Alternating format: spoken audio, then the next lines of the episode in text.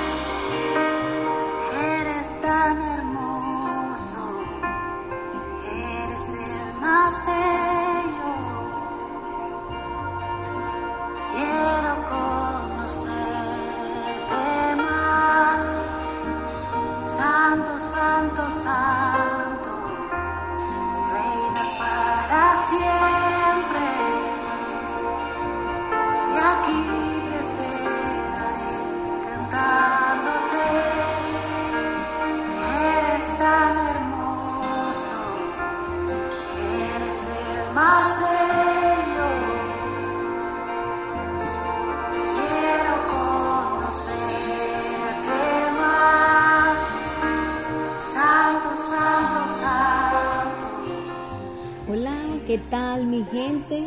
Por aquí estamos una vez más con el proverbio del día. Esta es una oportunidad para aumentar nuestra sabiduría y tomar decisiones acertadas. Recuerda que nuestras decisiones determinan nuestros destinos. Para hoy continuaremos en el capítulo 1, los versículos que van del 8 al 19.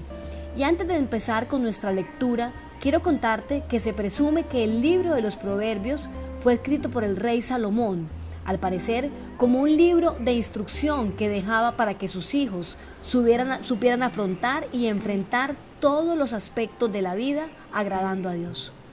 Y en el capítulo que navegaremos hoy, inicia hablando de la necesidad de que las personas prestemos atención a la corrección del padre y a la instrucción de la madre. Sin embargo, a mí me lleva a pensar en que en la actualidad sabemos que muchos padres no han sido sabios ni tienen valores cimentados en la palabra de Dios y que por el contrario han sido un referente inadecuado para que muchas personas vivan vidas que agradan a Dios. Por eso te invito a que mientras escuches el relato de hoy puedas pensar en que esta instrucción viene directamente del corazón de tu Padre Celestial y que lo ha hecho como un cerco de amor y de protección para ti y para tus hijos. Pues si tú oyes estas palabras y las pones por obra, entonces romperás la cadena y te convertirás en una inspiración de vida para tus generaciones.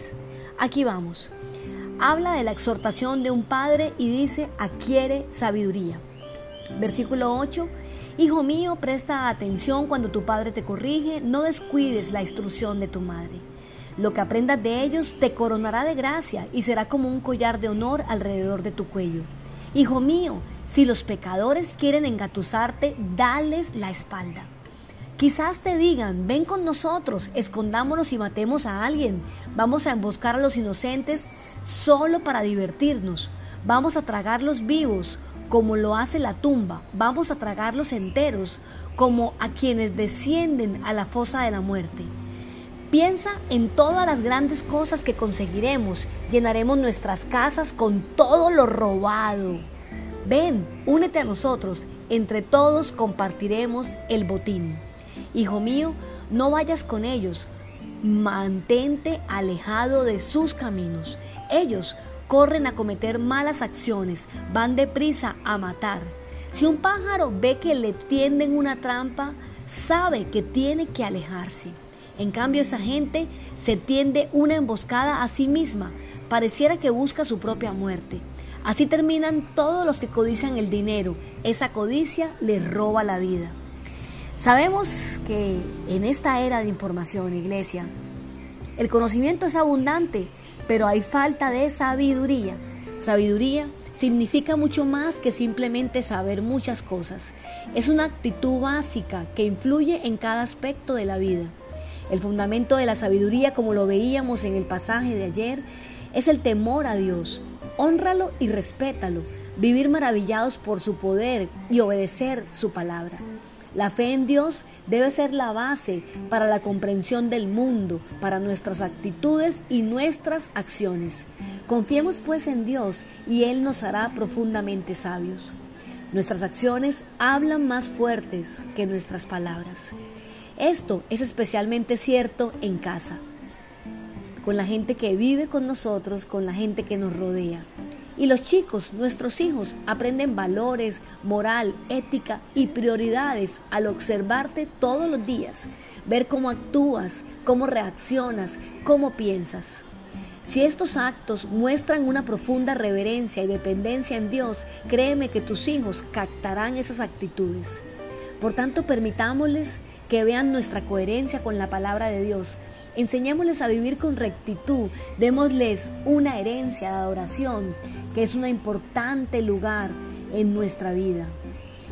También la exhortación de hoy nos habla de que el pecado atrae porque ofrece una vía rápida hacia la prosperidad y nos hace sentir como si encajáramos una cultura donde busca el placer y la satisfacción momentánea, una cultura donde busca mostrar lo que no tiene y vivir lo que no puede.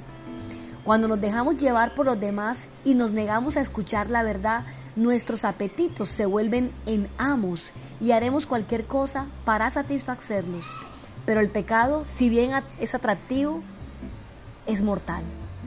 Debemos aprender a elegir no en base a una apariencia deslumbrante o a un placer a corto plazo, sino de acuerdo a los efectos a largo plazo. A veces esto significa evitar amigos, familiares o a quienes quieren incitarnos a realizar actividades que sabemos que están mal. No podemos ser amigos del pecado sin esperar que el resultado afecte nuestra vida. Tarde o temprano el resultado te alcanzará. Jesús nunca nos pide aislarnos del mundo. El desafío es estar en el mundo, pero no ser del mundo. Somos llamados a resistir las tentaciones del mundo que nos rodea. El libro de Proverbios, en el capítulo de hoy, ofrece consejos prácticos sobre cómo lograr tal equilibrio. No dejes que otros te lleven al pecado. Dice, hijo mío, si los pecadores quieren engañarte, no vayas con ellos.